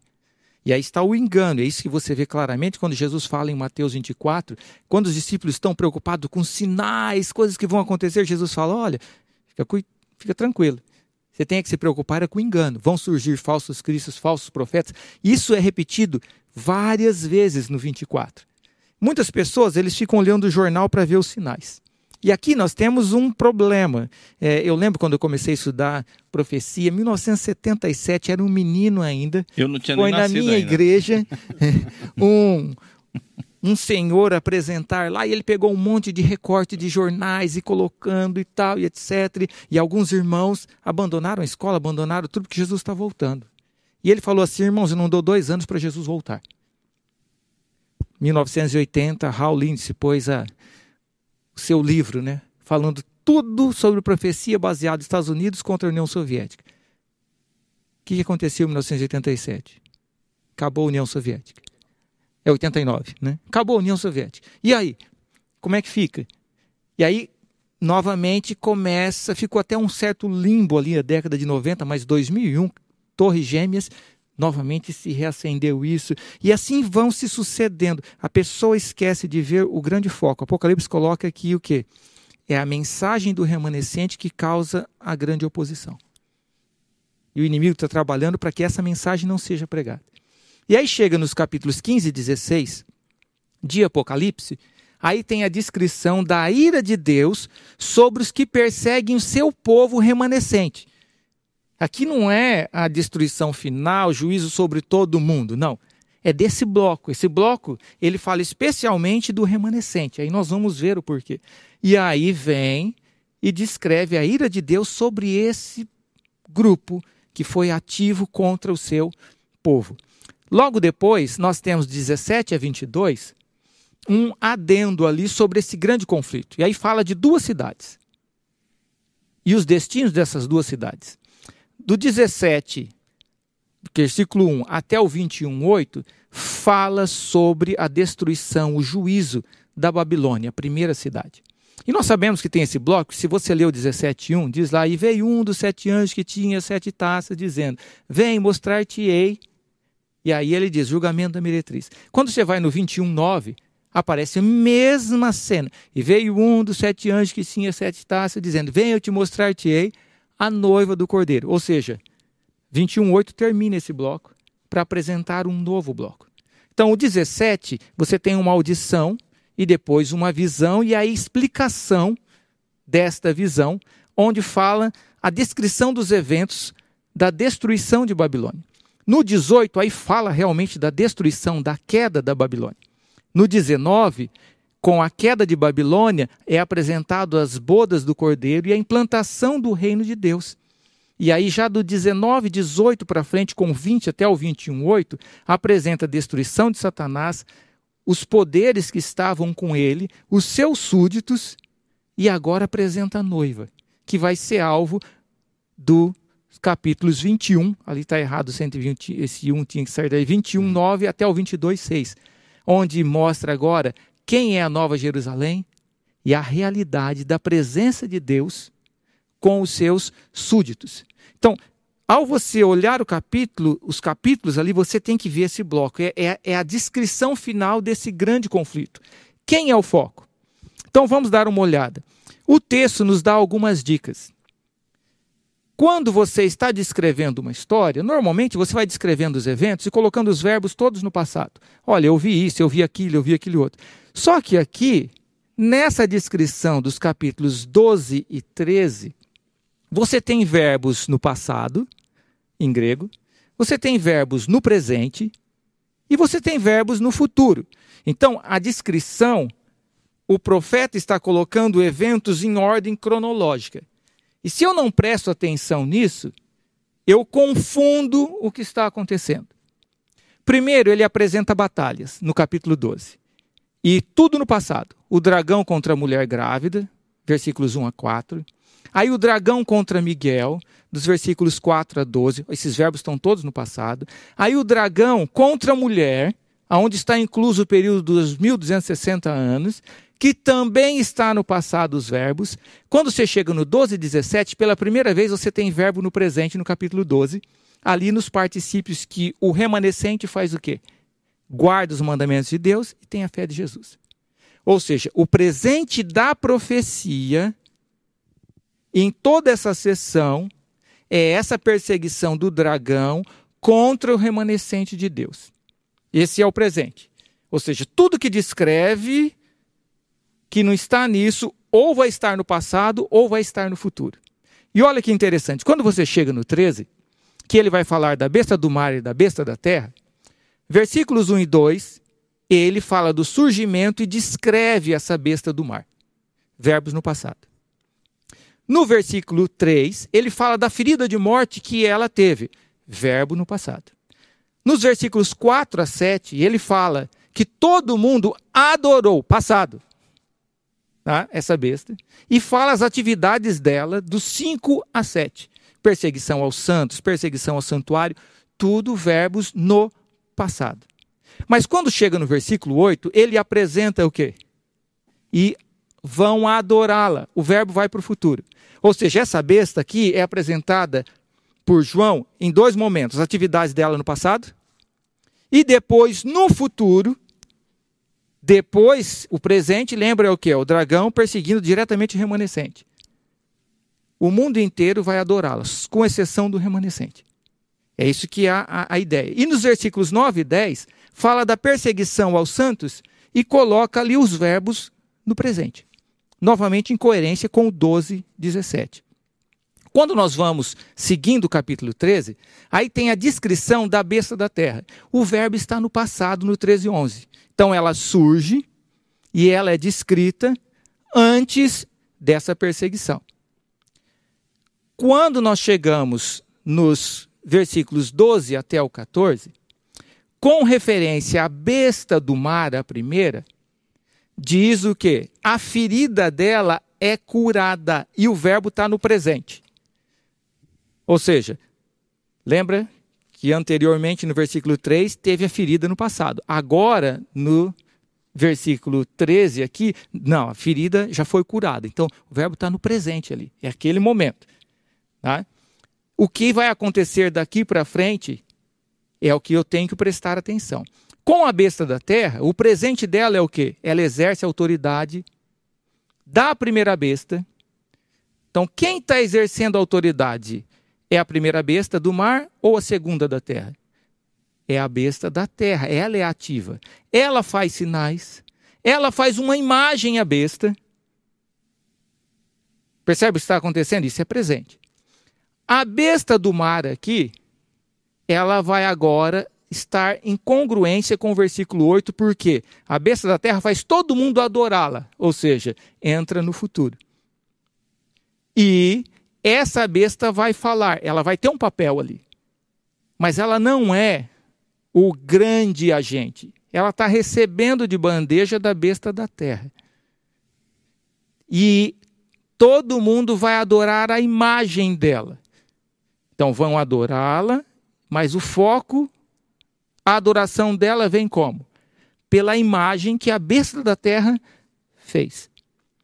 E a besta da terra, qual o futuro dela? Dentro dos tempos verbais ali, ela vai fazer todos adorarem a primeira besta. Ou seja, está no futuro. Ela vai fazer uma imagem à besta, ela vai fazer a imagem falar, ela vai fazer todos adorarem a besta e vai selar os que adoram, na mão e na fronte. Quem está selando? A besta da terra, e não a besta do mar. Às vezes nós esquecemos isso. Então, o que é importante nós vermos aqui dentro desse cenário? Vamos dar uma olhadinha em algumas coisas? Olha, a luta entre o dragão e a mulher é passado. A luta entre o dragão e o descendente, Miguel, é passado. A luta entre o dragão e a mulher, novamente, os 1260 anos, é passado na profecia. Presente é o dragão contra o remanescente. No capítulo 13, a besta do mar contra a mulher, tudo que ela faz, 1260 anos é passado, não é futuro. O texto deixa bem claro. O que é o presente? é a besta da terra contra os santos, que são o remanescente, os 144 mil. Aqueles que guardam os mandamentos de Deus e têm a fé de Jesus. E o que é futuro? É a marca que vai receber. Quando nós olhamos esse contexto de tempo e estrutura, nós já chegamos no momento em que a besta da terra está sendo usada por Satanás para perseguir os santos? Não, não chegamos nesse momento. Isso vai acontecer no momento que o pastor Dornelles falou que está lá no grande conflito. Quando o protestantismo apostatado se levantar e se unir ao Estado para pôr leis religiosas, se formou a imagem da besta. Esse é o momento presente da profecia de 12, 17. E aí começam. A partir de então é que vai receber de bandeja a besta do mar a sua hegemonia. Mas quem vai fazer? Não vai ser ela. Na maioria das vezes, quando nós olhamos para isso, o nosso foco está onde? O nosso foco está na besta do mar. Mas ela é o agente passivo aqui. Ela não é o agente ativo. Se você olha lá em Daniel, é a mesma coisa. Olha, ela vai fazer grandes coisas. Você olha os animais, olha, quando você vai no leão, hum. foi-lhe dado no leopardo, foi-lhe dado, o urso, foi-lhe dado. E agora veio o animal terrível, espantoso, querendo pisar em tudo. Mas quando chega no chifre pequeno, diz que, Daniel 7, 25, e os santos foram-lhe entregue nas mãos. Ou seja, ele não foi o ativo, ele recebeu. Isso foi no começo com essa besta. Novamente, depois é tirado a ferida mortal, ou seja, ele perde esse poder que ele recebeu. E agora, de novo, é o mesmo padrão dentro da profecia vai lhe ser feita uma imagem, vai fazer que todo mundo o adore. Então nós estamos às vezes com o foco errado. Em vez de olhar para a besta da terra, quem ela é e o que ela está fazendo, nós estamos olhando para o quê? Um monte de teoria de conspiração, de estruturas e etc. E a besta do mar e o que ela está fazendo. Eu não estou dizendo que a besta do mar está morta, está ali. Não. Mas ela vai ser não agente principal, ela vai receber. E é isso que a profecia me, me aponta. Espero que vocês tenham entendido esse contexto. Tem muita gente colocando coisas do 13, 1 a 7 no futuro. Mas a profecia fala que isso já foi, é passado. Qual é o futuro da besta do mar? É receber a adoração pela besta da terra. É a besta da terra que vai ser todo mundo adorá-la. E é importante você saber quem são essas bestas e nós vamos discutir isso é, um pouquinho acho, mais para frente. Eu acho que esse... Não, a gente pode entrar nesse ponto agora. Eu acho que é o momento para gente, a gente puxar. Mas eu quero... Pastor Vanderlei está tá querendo dizer Ele deu uma balançada aí. assim, ó, é. o poder desceu. Só é, colaborar um pouquinho ainda nessa linha que o pastor Jean está dizendo. Veja, no versículo é, 13, né, 15 Diz assim: E foi-lhe dado comunicar fôlego à imagem da besta, para que a imagem falasse e fizesse morrer. Então é interessante que aqui em Apocalipse 13, né, 11 a 18, você tem a segunda visão do capítulo 13, E como o Jean estava dizendo, né, há um poder que está em ação aí. Não é a besta, é a besta que sobe da terra. Ela inicialmente atua né, como um falso profeta. Então ela opera sinais, ela seduz, né, é, leva as pessoas a adorarem. No versículo 15, então, tem uma transição para as ações, uma transição das ações do falso profeta para a imagem da besta. Agora veja que curioso, né? Porque a, a imagem dada aqui é bem sugestiva. Diz assim: foi-lhe dado comunicar fôlego à imagem para que a imagem falasse. Isso aqui nos faz lembrar da criação, né? Então estava lá o boneco Adão sem vida. E aí Deus comunica fôlego, né? E aí Adão se levanta como a imagem de Deus. E Adão pode falar, pode viver, né? É, então, tem uma coisa morta né, aqui, neste contexto, no capítulo 13. E essa coisa vai voltar à vida, porque diz, ah, ela foi ferida de morte, mas a ferida é curada. Só que quando a ferida é curada e aquilo que estava morto volta a viver, não volta a besta. Quem é que atua de fato? É a imagem da besta. É o falso profeta. É o falso profeta. É, é, é, a estrutura, é essa outra estrutura de poder. Agora, se a gente pensar melhor no que é de fato a besta, né, talvez a gente consiga entender melhor isso. Porque a besta vem e volta, né? ela sobe do abismo e depois ela volta para o abismo. É, e a gente tem uma dificuldade porque relacionamos a besta com o papado. Mas o papado não é a besta, o papado é uma das cabeças dela. Porque, inclusive, no 13, 3, né, ele diz assim: E vi uma de suas cabeças ferida. Quando uma das cabeças é ferida, a besta não pode mais agir, mas ela tem mais seis cabeças. É que cada cabeça atua num momento. Né? Bom, só que quando ele diz que ela vai voltar, ele não está dizendo que volta aquela cabeça. Ele está dizendo que a besta volta a agir. Mas depois ele fala: olha, na verdade, volta a imagem dela. É, a estrutura de poder exercida é, na Idade Média, na Europa, ela volta em outra geografia, em outro momento. Por isso ele chama de imagem da besta, ou seja, é algo que se parece com aquilo que estava. Agora, o que é a imagem? Ellen White é, tem coisas que ela explica bem claramente, né, e ela entende aquilo que quer explicar. Se você pegar o Grande Conflito, na página 440 em diante ali, ela fala assim: o que é a imagem e como será ela formada? Ela diz: a imagem será formada quando as igrejas influenciarem o Estado. Aí vem a imagem de Apocalipse 17, a mulher montada sobre a besta. Né? Então as igrejas, o poder religioso, se aproxima do Estado e consegue influenciar, dominar o Estado. A gente pode se lembrar de Jezabel também. Ela era uma sacerdotisa pagã. Ela casa-se com o rei Acabe e ela domina sobre Acabe. Acabe era o rei, né? mas quem mandava era a rainha, Jezabel. Então aqui, o, o rei, né, o oitavo rei, a imagem da besta, é de fato o poder político, né, dominante. Mas quando ele é, é seduzido pelo poder religioso, o poder religioso domina sobre ele. Mas não é o catolicismo aqui são as igrejas protestantes. E o catolicismo entra né, nesse jogo com o poder através das igrejas protestantes. Então, para Ellen White está muito claro. Então, como o Jean está dizendo, nós não olhamos para a Europa. Nós olhamos para a Europa através da América, né? porque a América que é, é, a região da Terra, né? onde a mulher foi abrigada ao final dos 1260 anos e onde surge né? essa nova besta e onde surge a imagem da besta. Pastor, acho que é interessante. Eu gostaria até que o pastor Reinaldo, sei que vai ter uma pergunta para ele, que ele comentasse um pouco sobre essa questão do tempo. O pastor Jean falou muito bem, passado, presente e futuro, mas esse passado, presente e futuro é na, é na perspectiva de quem? Que é, pode pensar, não, é na minha perspectiva, então é o meu passado, é o meu presente, é o meu futuro. De quem é essa perspectiva de passado, presente e futuro? E é o que eu gostaria que o senhor comentasse, quem sabe agora ou mais à frente, pastor. Bom, aqui sobre isso, lembrar que o profeta que recebeu essa revelação é João. Então, tudo que está descrito em Apocalipse, na verdade, boa parte dele está no futuro.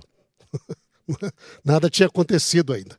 Não tinha surgido nada daquilo. Ele estava sofrendo. Quer dizer, nada acontecido, ele estava sofrendo sobre já uma manifestação deste poder que aparece em Daniel, não é?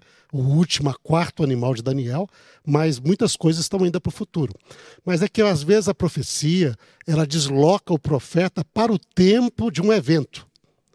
É, por exemplo, alguns vão julgar ali quando vai falar sobre que reinos já passaram, cinco já passaram, um é e um há de vir. Alguns, por, por exemplo, ele diz ali: Vem que te mostrarei o julgamento da meretriz. E às vezes o indivíduo é deslocado para esse momento do julgamento na história. Ou seja, os cinco que já passaram, muitos deles ainda para João seria futuro. Mas naquele momento da visão profética já acabou. E, e aí estava no momento ali em que talvez, gente entendendo, recebeu a ferida mortal e está esperando o futuro, que é o restabelecimento. Então, às vezes, lembra disso, nós temos sempre de, de nos colocarmos aí e às vezes o texto nos ajuda dando estes sinais ali. Mas uma coisa que talvez é, que é, a sua preocupação, pastor Hernani, é que muita gente às vezes olha para a questão e está querendo algo é, aqui para. Né, como vai aparecer? Influenciado muito na nossa cultura popular. Por exemplo, uma pergunta que eu vejo ali é quando que vai aparecer o anticristo? Né, né pastora? Assim, Nossa, que momento vai aparecer esse indivíduo que é meio filho de Satanás e que é um, vai ser um político que vai fazer isso. E o pessoal fica tudo nessa expectativa, enquanto que a Bíblia já nos falou quando que apareceu o anticristo. Não é?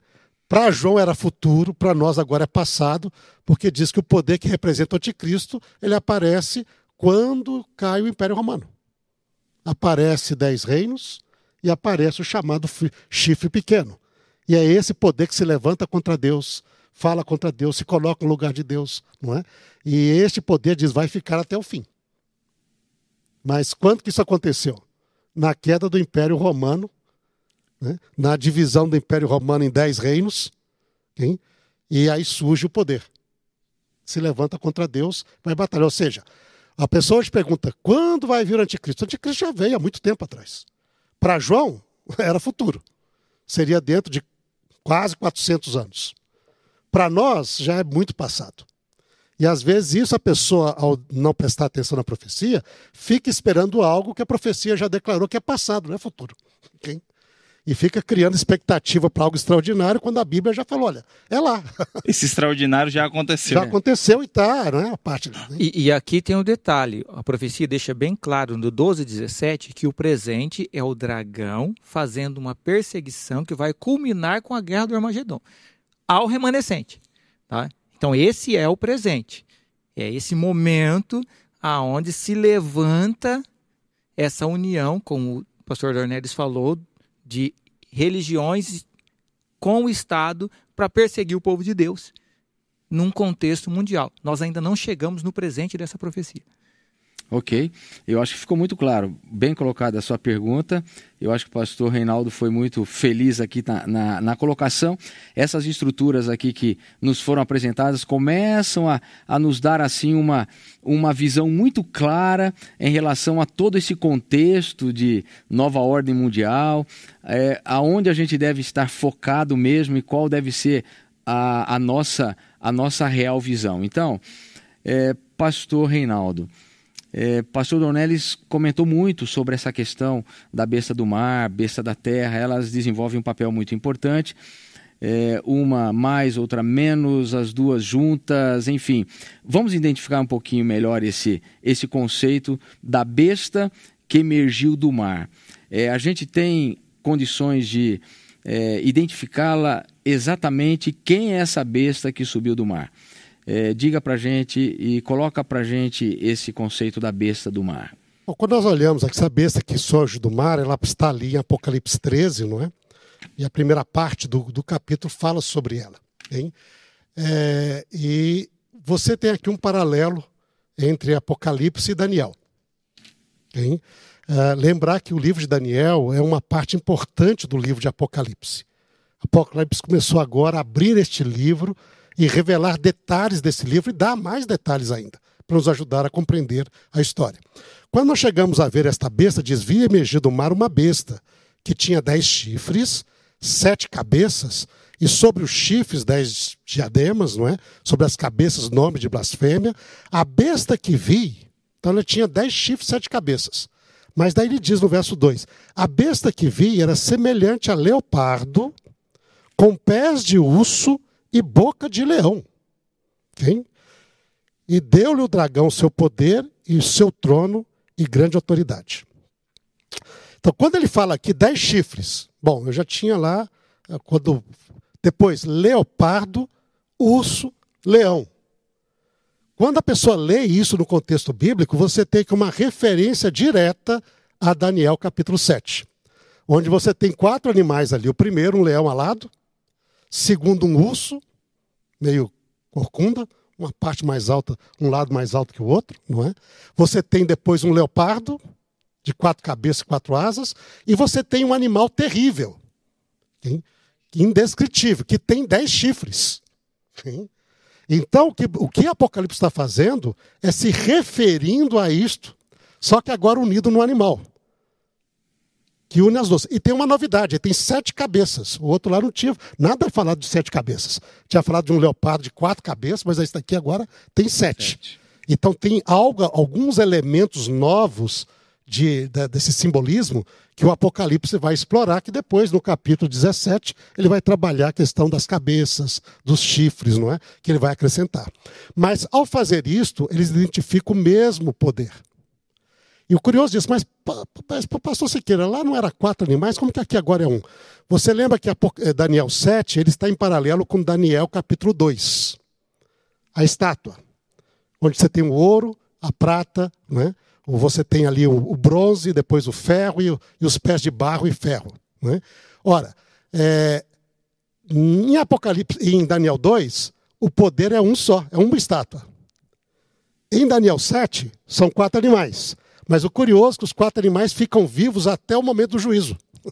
Hum. Não é que um foi surgindo, o outro desaparece. Diz que os quatro animais ficaram vivos até o juízo, quando Deus traz juízo sobre a ponta pequena e os quatro animais. Então, de um lado, todo esse poderio é um poder só. Okay? E, e, que, é que Apocalipse está fazendo aqui. Ele uniu as duas coisas, colocou os quatro animais num só. Okay?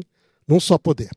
Então, aí nós temos de lembrar, talvez uma coisa que é aqui importante, é, pastor é, Elias, pastor Hernani, né, e também os nossos, o, os nossos irmãos e amigos que estão nos acompanhando, é que quando a gente fala de Babel, Babilônia, é, isso já se refere a uma uma, o pessoal pensa só somente lá em Babilônia, de Daniel, não é que é Babilônia. Mas a palavra Babilônia, no original, é a mesma que Babel. É, não tem diferença. Não existe Babilônia em hebraico. Existe o Nabucodonosor, o rei de Babel. Isso nos remete lá à história antes de Abraão, quando a humanidade se uniu em rebelião contra Deus e queria fazer um reino que se opunha ao reino de Deus e aos planos de Deus. Então a história de Babel é uma história antiga. É uma história que não vem simplesmente da época de Daniel. Ela vem lá de antes da Torre de Babel, que a imagem é quando a humanidade se une para poder se opor a Deus e colocar um outro reino no lugar do reino de Deus. E aí, isto tudo vai ligado aqui, essa história da humanidade. E aqui no poder que surge da Terra, ela tem referência a esses poderes. Ou seja, nós tivemos ali, segundo nós vemos na própria profecia de Daniel, Babilônia, Medopérsia, Grécia, Roma, que vai se dividir em dez reinos, e que depois vai surgir um poder político-religioso. Quando Roma cair e dividir em dez reinos, surgiria um poder político-religioso. Queria abater três e que depois se colocaria contra Deus, etc., até o final da história. Então, este mesmo poder que aparece aqui. Quando nós olhamos para o final, é, na história, nós vemos o Império Romano caindo em 476, finalmente cai lá para todos os. Se estabelece na Europa dez reinos pagãos germânicos, não é? das tribos germânicas bárbaras. Hein?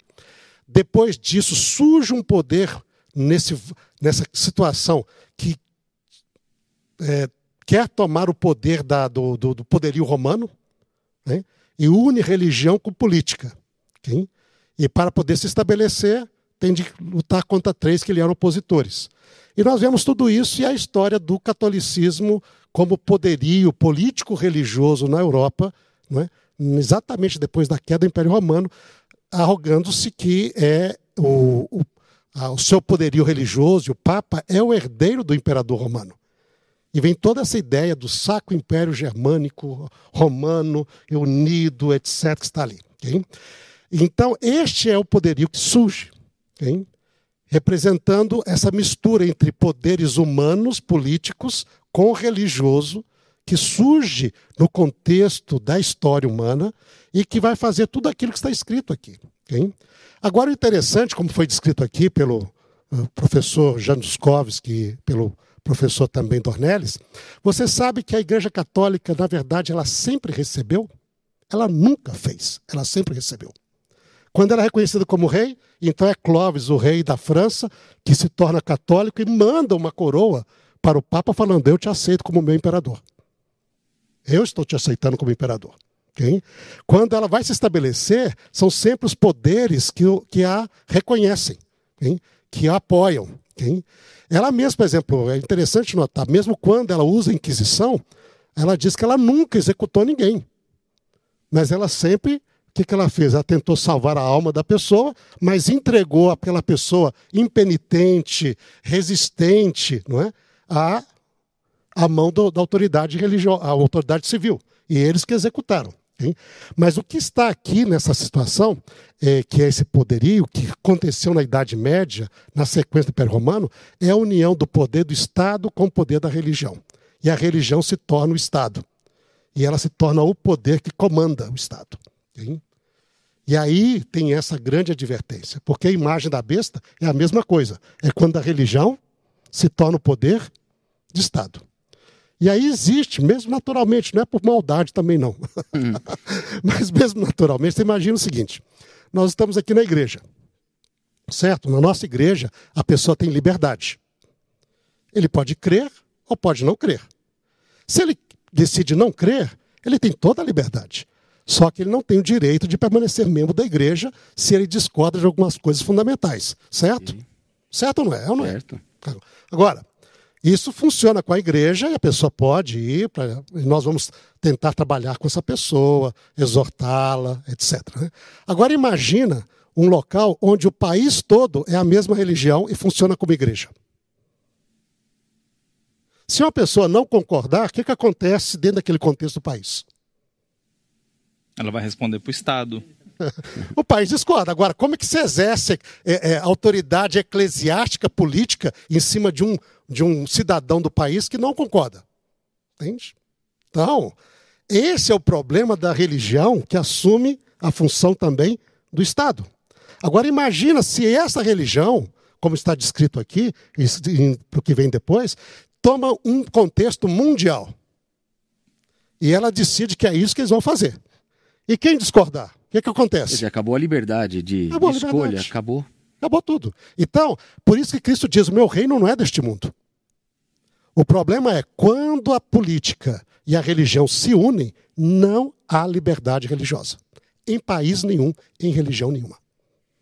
Não existe.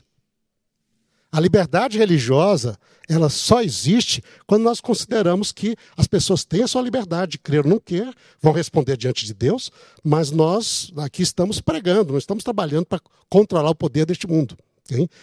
E esta situação, esse poder existe na Idade Média, ele surge. Agora, o interessante aqui, nessa situação, que mesmo, pelo menos assim eu vejo na minha leitura, mesmo que o poder mais atuante no final da história vai ser a próxima besta, essa trabalha para a primeira. Porque diz, ela exerce todo o poder diante da primeira besta. Ela faz uma imagem à primeira besta. Ela obriga que os habitantes da terra adorem a primeira. Então, e no texto, é ela quem recebe o poder do dragão. Na segunda besta não recebeu o poder do dragão. Ela fala como dragão. Mas diz aqui: o dragão lhe deu o seu poder, o seu trono e grande autoridade. Quer dizer, ela é passiva, faz os outros trabalharem para ela, mas ela é o foco do poderio que o inimigo deu. Então isso aqui é bem claro a parte aqui. Ou seja, o poder atrás que... de tudo isso é o dragão. Interessante, Reinaldo, que ela fala como dragão, né? Uhum. O, o segunda besta fala como dragão. Sim. Não é? Mas essa aqui ela tem autoridade do dragão. é que aí, pastor, é uma coisa importante que o senhor está falando, que ela dá a base estrutural para o outro agir. Sim. E aqui é o grande ponto. Então, a autoridade doutrinária, a autoridade para se legislar não está baseada numa nova visão. Está baseado naquela mesma, mesma visão. visão. Por isso a imagem ela, ela é imita aquilo que já está ali, não é? E, então, e você vê, essa situação é muito interessante, porque ela toma essa autoridade E ela aqui, com todo o poderio, que é esse poderio político, religioso, que vai se unindo e se formando no mundo, né? e que esteve na Europa durante toda a Idade Média, e quem discordava morria, milhões morreram, queimados na estaca, é, executados, enterrados, empalados, é, enforcados, tudo isso aconteceu. Né? Você não tinha margem e não era simplesmente assim, eram todos os tipos de pessoas que não acrescentavam, estavam fora da sociedade. Por quê? Porque trabalhava numa sociedade onde a eclésia, a igreja, era o poder. E aí você existe, a, a vamos dizer assim, a, a, autoridade eclesiástica se passa através do poderio político, religioso e etc. E aí realmente não há tolerância nenhuma. Não é? E este tipo de situação é que é, aqui Deus nos, nos, nos, adverte através de João. Isso aconteceu na Idade Média. Okay? Isso vai voltar a acontecer novamente no final do mundo. E essa autoridade que aconteceu na Idade Média continua ainda com bastante respeitabilidade, autoridade e referência diante do mundo. Okay? Até o final dos tempos. Então, isso que é a pessoa, esse poder que é comparado lá, que vai aparecer com o último animal, a ponta pequena, não é? que surge, e que é um poder que vai continuar. E, e necessariamente aqui não quer dizer, aqui uma coisa talvez os irmãos e pessoas que acompanham têm de fazer bem claro. Isso aqui não está falando acerca de pessoas. É exatamente de indivíduos. Isso, é exatamente isso que eu ia lhe perguntar agora. Não pessoas de indivíduos. Okay? Isso é um poder que dura milênios. Quer dizer, não é um indivíduo. A pessoa, o indivíduo, Jesus a palavra de Deus nos diz: nós não podemos julgar ninguém. Deus julga cada um segundo a luz que recebe, Deus conhece a vida de cada um, nós não podemos julgar. Okay? Mas existe um movimento, existe um sistema, um sistema de poder que atravessa os séculos, que tem a sua lógica, que tem a sua maneira de trabalhar, sua perspectiva, sua perspectiva do mundo. Okay? E este poder, ele considera que a religião tem de dominar sobre o Estado. E quando isso acontece, acaba a liberdade, acaba a tolerância e começa automaticamente perseguição. Dizer, então, segundo toda essa descrição da besta que emerge do mar, esse é o poder romano, então. Seria, nós falamos, é o poder não somente da igreja, como o, o, porque a igreja é um dos elementos ali, mas a igreja com autoridades, a parte forma esse poder representado que nós chamamos o poder do, vamos dizer, o catolicismo é, papal, mas que vê-se como poder para controlar e dominar o mundo, assim no sentido de autoridade referente. Okay. Porque na imagem que foi desenvolvida nos primeiros séculos, aqui, através dos pais da igreja, a ideia que é normal é que entre eles é que o reino de Deus é a expansão da igreja e sua autoridade sobre toda a terra. Aí o reino de Deus se estabelece sobre a terra. Então essa é uma imagem que surgiu entre os primeiros pais da igreja e que se tornou parte fundamental do psicológico e da visão da igreja. Quando o Constantino se converteu, e o pessoal vê, olha, até acreditava que o milênio já tinha começado. Convenção Constantino, agora nós temos um milênio onde Deus reina sobre a terra, através do vigário de Cristo, que está aqui para poder representar a Cristo. Okay? Mas aí a profecia nos diz que esse tipo de mentalidade que surgiu e que vai continuar até o final dos tempos, no entanto, não é, é aquilo que Deus, não é, não é representante do reino de Deus. É um poder que estabelece a intolerância e a perseguição e faz isso. A perseguição da mulher, que está ali em Apocalipse 12, passa através desse tipo de mentalidade. E surgiu através dos séculos e vai ficar até o fim. E vale salientar que mulher é igreja. Okay? Muito bem. Olha, fantástico, fantástico. Eu acredito que você não tinha ainda estudado dessa forma, com essa exposição. Mas o texto não para por aí, porque o texto aqui, pastor Adriano Emili, apresenta a besta que saiu da terra. Quem é essa besta? Como a gente pode identificá-la? Bom, muita coisa já foi dita, né? A gente só vai amarrando e acrescentando algum ponto ou outro. É, mas é interessante notar, na estrutura que o pastor Jean coloca, ele fala do dragão e seus aliados, né? E essas bestas funcionam como aliados. E a maneira como esse dragão se relaciona com esses aliados, muitos intérpretes, eles fazem uma leitura muito curiosa, porque eles detectam no trabalho do dragão com os aliados uma paródia, uma contrafação da trindade onde o dragão, por exemplo, ele confere autoridade à besta do mar. E Jesus diz, né, toda autoridade me foi dada, é a ideia do pai para o filho. E o, o, a besta da terra faz com que todos adorem a besta do mar. Então você tem a ideia do dragão como a contrafação do pai, você tem a besta do mar como contrafação do filho, é o anticristo, né, o próprio nome já diz, e a besta da terra funciona como o Espírito Santo nessa, nessa história.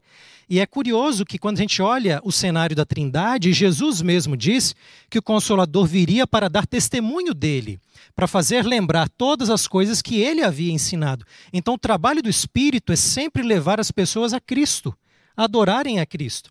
E é o trabalho que a besta da terra vai fazer em relação ao anticristo. Ela vai levar e conduzir naquilo que os pastores já colocaram aqui, não é? Vai conduzir essa adoração para a besta do mar não é? é? Então ele vai fazer com que os habitantes, aqui em Apocalipse 13, 12, com que os habitantes da terra adorem a primeira besta. Ela está conduzindo uma adoração, uma adoração, ela faz vários sinais, né? uma ideia ali, é, o Espírito Santo habilita os sinais no livro de Atos, por exemplo, né? fogo descer do céu, uma imagem também. Então há aqui uma paródia, digamos, da, da Trindade acontecendo nessa contrafação é, do, do trabalho do dragão com as suas, os seus aliados. Né? É, obviamente, também já foi mencionado que o texto começa falando que a besta da terra parece boazinha de início. É, é, na terra, exatamente, nessa terra, que a mulher ela é abrigada no contexto de perseguição, ela fala como cordeiro. Né? Então, é, tudo parece bonito, parece cordeiro, melhor dizendo, mas fala como dragão é, é, um falso profeta, no fundo, né? como ele vai ser reconhecido em 16, 13, 19, 20 e 20, 10. É, ela tem a autoridade da primeira besta e faz com que elas adorem a primeira besta, que, cuja ferida mortal foi curada. Tem o engano ali dos sinais. Aliás, é interessante notar nessa, nesse cenário todo que são duas armas principais do inimigo: é a arma do engano e é a arma da coerção. A, a coerção sendo a força e o engano sendo algo, quem sabe, um pouco mais é, sutil. Não é? Ele seduz todos os, os, os, reis da terra aqui, os que habitam na terra, por causa desses sinais. É, e aí vem a ideia de, de fazer ali a imagem, não é? é? Vem também a nossa mente aqui Daniel de novo, né? A imagem que é levantada para adoração. E, e, nós temos. É, é, é curioso que em Isaías as imagens elas não têm vida, e é isso que Deus acusa. Né? As imagens não têm vida, mas aqui, nessa paródia, ela recebe vida. Lembra que, que é o espírito da vida, né? No, na, na, linguagem bíblica, o espírito é, é vinculado à, à vida. Ele vai fazer morrer os que não adoram a imagem. Deixa eu só fechar meus comentários com algumas citações de Ellen White que vão também pontuar alguns outros elementos aqui. Eu sugeriria para você que está em casa, anote aí para uma leitura posterior o grande conflito, por exemplo, é, dá uma lidinha no capítulo 25, que vai estar tratando da imutável lei de Deus, nas páginas 440 até 450. Ellen White vai falar bastante sobre isso e dar detalhes. Depois, na altura do capítulo 35 do Grande Conflito, tem um título: Ameaça à Consciência. E aqui está também um foco grande. E ela vai dizer o seguinte, na página 478. E é bom usar Ellen White porque é uma americana falando dos Estados Unidos, né? É um brasileiro aqui falando dos Estados Unidos. Então, ela está colocando aqui, olha. Os Estados Unidos são o poder representado pela besta de chifres, semelhante aos do cordeiro. E olha só o que ela vai falar aqui. E esta profecia se cumprirá quando aquela nação impuser a observância do domingo. Nós estamos falando de um tempo futuro, não é? É, ela vai aqui falar também que existe um rápido progresso na, na direção do cumprimento da profecia, ela já está vendo sinais, desde a época dela, com, com leis dominicais, não é? E ela vai é, colocar assim, agora no livro Eventos Finais, anota aí o capítulo 9, Leis Dominicais. Vai dizer assim: a América protestante terá então formado uma imagem da hierarquia romana apontando para essa lei dominical como marco, não é? é? No próprio ato de impor um dever religioso por meio do poder secular, formariam as igrejas mesmas uma imagem à besta. Então aqui você tem na página ali 131 eventos finais. Um outro elemento que, que é relacionado com uma fala do pastor Dornelles anteriormente, eu estou na altura da página 132, é, como é que isso vai acontecer no contexto político? Ela dá algumas dicas e ela fala assim: a fim de se fazerem populares e conquistarem a simpatia do povo, os legisladores hão de ceder ao desejo deste de obter leis dominicais. Então a política não muda, né? De adquirir aí a simpatia do povo. Quando ela chega na, na página 133, o pastor Reinaldo mencionou isso anteriormente, em relação ao sítio de Jerusalém, as tropas romanas, isso ia ser um sinal, e ela fala assim: como a aproximação dos exércitos romanos foi um sinal para os discípulos da iminente destruição de Jerusalém, assim, essa apostasia será para nós um sinal de que o limite da paciência de Deus está atingindo, que é o de decreto dominical. É um sinal para nós, claro, né? E aí ela vai dizer: quando o Estado usar o seu poder, estou na altura agora da página 134, quando o Estado usar o seu poder para impor os decretos e amparar as instituições da Igreja, então a América Protestante terá formado uma imagem. E aí, para fechar, é, ela diz assim, é, conectando com uma fala anterior do pastor Vanderlei: quando a América, o país da liberdade religiosa, se aliar com o papado, a fim de dominar as consciências e impelir os homens a reverenciar o falso sábado. Olha só a ideia mundial aqui. Os povos de todos os demais países do mundo hão de ser induzidos a imitar-lhe o exemplo. Então, o foco, de acordo com Ellen White, está nos Estados Unidos. É ali que as coisas acontecem e depois há, digamos assim, uma imitação, para usar a linguagem dela. Uma imitação mundial. Então é bem interessante, é, coisas que os colegas já colocaram, a gente só está situando aqui na literatura de Ellen White. É, pois não, pastor. Não, não, só é, é interessante, eu acho assim maravilhosa a profecia.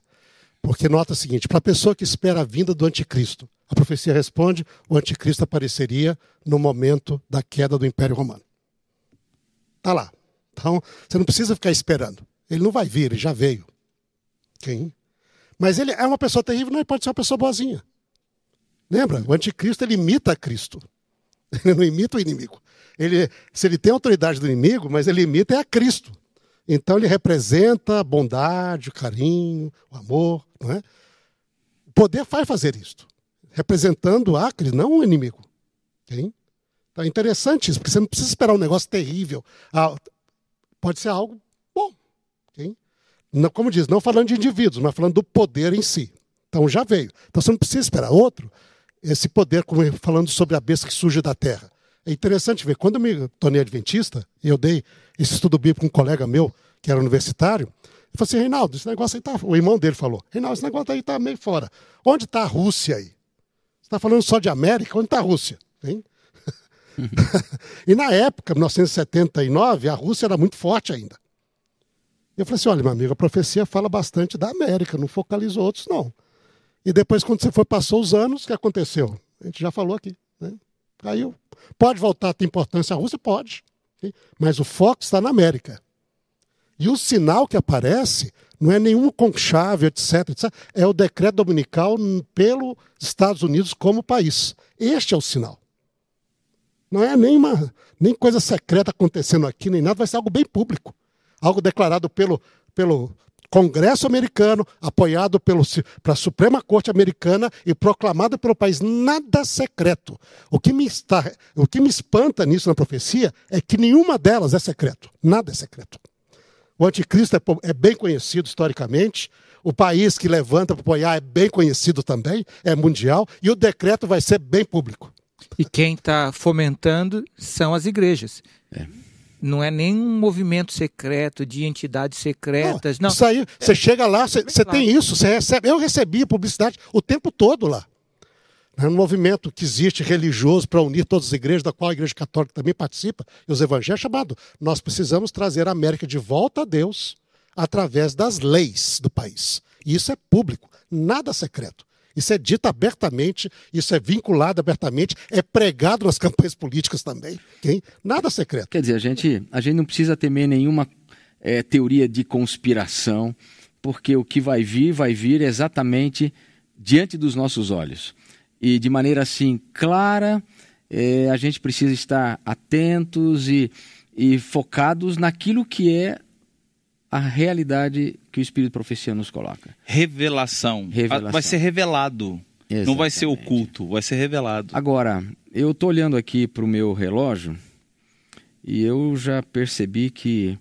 Uma hora só passou, né, estamos... né? Só passou uma hora até agora, não? Não, não mais? Já estamos quase com duas horas de, de discussão maravilhosa e estamos quase caminhando para o final. E eu queria fechar aqui essa live com uma pergunta ao pastor Dornelles. A gente ouviu muita coisa e a gente percebeu, é, através de diferentes insights, é, como que os eventos eles se sucederão de forma organizada, como tudo culminará com um processo no livro do Apocalipse, aonde acontece a queda de Babilônia. Caiu, caiu a grande Babilônia. Então, pastor Dornelles, é, o que tem a ver essa queda de Babilônia com essa chamada nova ordem mundial? Na verdade, como a gente pode é, finalizar esse nosso último momento aqui, uhum. é, fechando com esse conceito? Tem alguma coisa a ver? A grande verdade é que ela cai. Muito bem, o tempo está adiantado, mas só um segundo permitindo uma pois merchandising. Né? Pois Quem não. tem interesse mais no assunto, eu recomendo buscar o livro é, O Último Império, A Nova Ordem Mundial e a Contrafação do Reino de Deus. Está no Amazon, está na, na CPB, e você pode buscar em inglês, em espanhol e em português. Então, a Nova Ordem Mundial e a Contrafação do Reino de Deus. Há pouco tempo, eh, pastor Elias, eu li uma entrevista né, com um vaticanista e ele fez uma ampla pesquisa né, sobre como os cristãos ou o cristianismo está influenciando os governos de direita no mundo. Pensando no caso do Bolsonaro, Donald Trump, né, eh, Vladimir Putin e outros europeus. Então, ele diz que há um ressurgimento né, de um conservadorismo na política, através dessa direita né, que aí está, ele diz: e as igrejas, ou o, o cristianismo, está orientando e influenciando esses governos. Bom, isso é tudo que nós dissemos aqui, né? Aproximação de igreja e Estado. E é disso que trata Apocalipse 17, a mulher é montada sobre a besta, né? É a união de igreja e Estado. É interessante que no capítulo 16, o profeta diz assim: que ele vê os três espíritos e eles se dirigem aos reis. Então, neste contexto, os reis e os espíritos estão separados, estão distanciados. E os espíritos estão em busca dos reis. Os espíritos representam o poder religioso, os reis o poder político. Agora, quando avança para a visão do capítulo 17, mostra que eles foram bem-sucedidos no empreendimento deles, porque aí os espíritos têm seu paralelo na mulher em Apocalipse 17 e os reis estão na figura da besta. Então, os espíritos buscaram os reis e conseguiram montar sobre eles. Domaram né, os reis, assim como se doma um animal. Por isso, a besta aqui né, está a serviço agora da mulher. É interessante aí perceber que a gente fica às vezes com a ideia do, do catolicismo, o papado, é, relacionado com a besta, mas quando a gente chega no capítulo 17, aí os símbolos mudam um pouquinho. E a mulher representa o poder religioso das religiões todas, incluindo né, o catolicismo. E a besta representa o poder temporal, civil dos reis. Né? E então a mulher, é, a mulher domina sobre a besta e a besta fica serviçal da mulher. Pastor Reinaldo mencionou aqui, o catolicismo até pode dizer, nós, nós não matamos ninguém, foram os reis da Europa que mataram, né? A nossa manda, é verdade. Mas foram eles, né?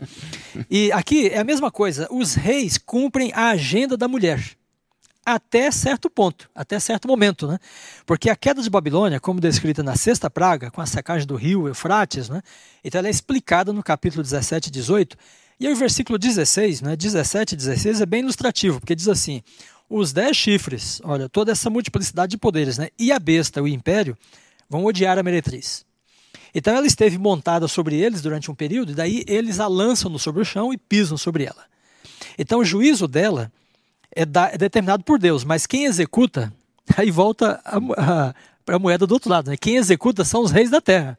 Ela pode dizer, olha, eu não matei ninguém, foram eles que mataram, é verdade, é meu mando, né? E eles vão dizer, olha, é, é, não, Deus pode dizer, eu também não matei a mulher. Quem matou foram os reis, né? A meu mando, é verdade. E isto aqui nos faz lembrar, né? veja, então há é, toda essa estrutura de poder, como nós descrevemos, né? o poder religioso domina sobre o poder civil, persegue o remanescente, como Jean é, descreveu ali. Né?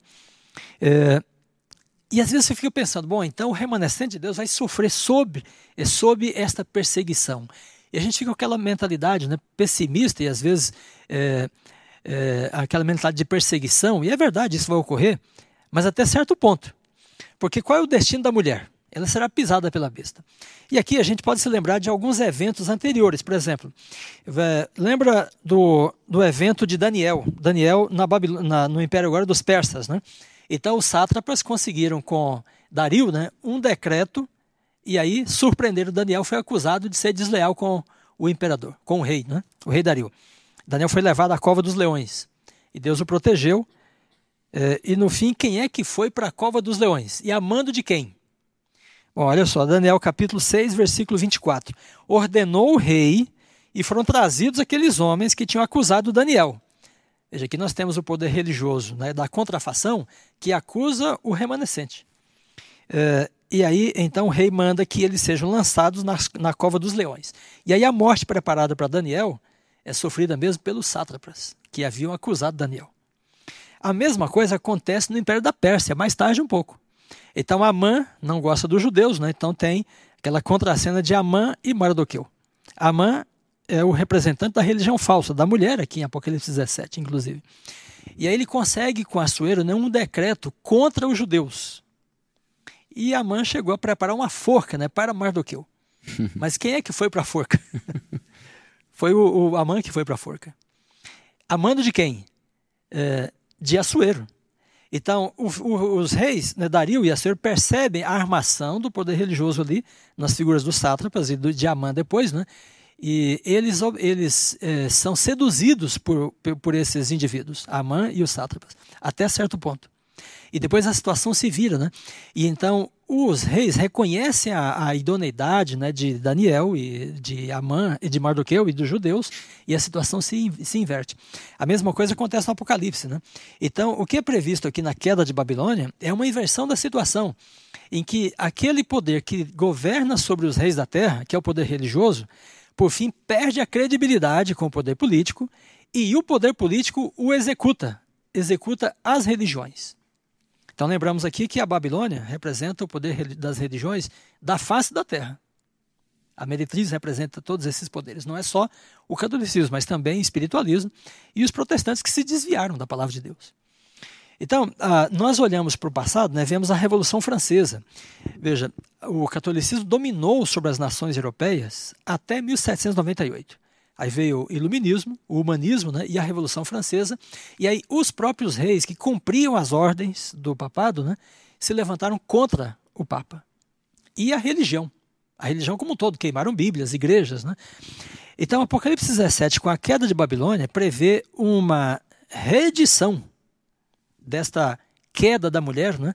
uma nova revolução, mas não só francesa, mas no mundo inteiro, em que o poder político, que foi dominado, seduzido, né? Enganado pelo poder religioso, vai se levantar contra ele. E no fim até reconhece né, a legitimidade do remanescente.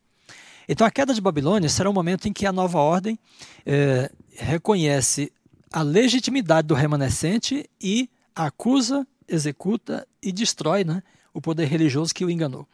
Mas por fim os reis se depararão, por fim, com o rei dos reis, porque o rei dos reis tem uma causa contra eles também. Eles são lançados também para o lago de fogo. Né?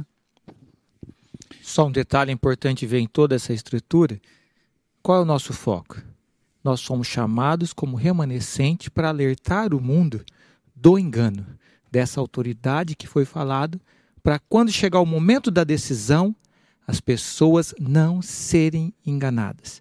Se nós nos focarmos muito em detalhes de conspiração aqui e acolá, nós perdemos o grande foco desse engano, dessa autoridade que o dragão deu a besta.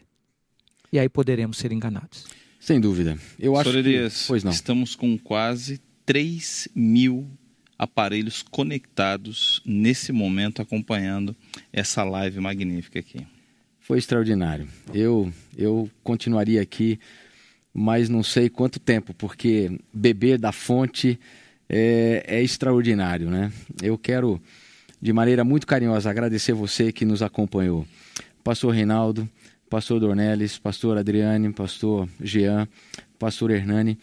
É, muito obrigado aí por mais esse momento de é, realmente é, uma riqueza profunda da palavra de Deus.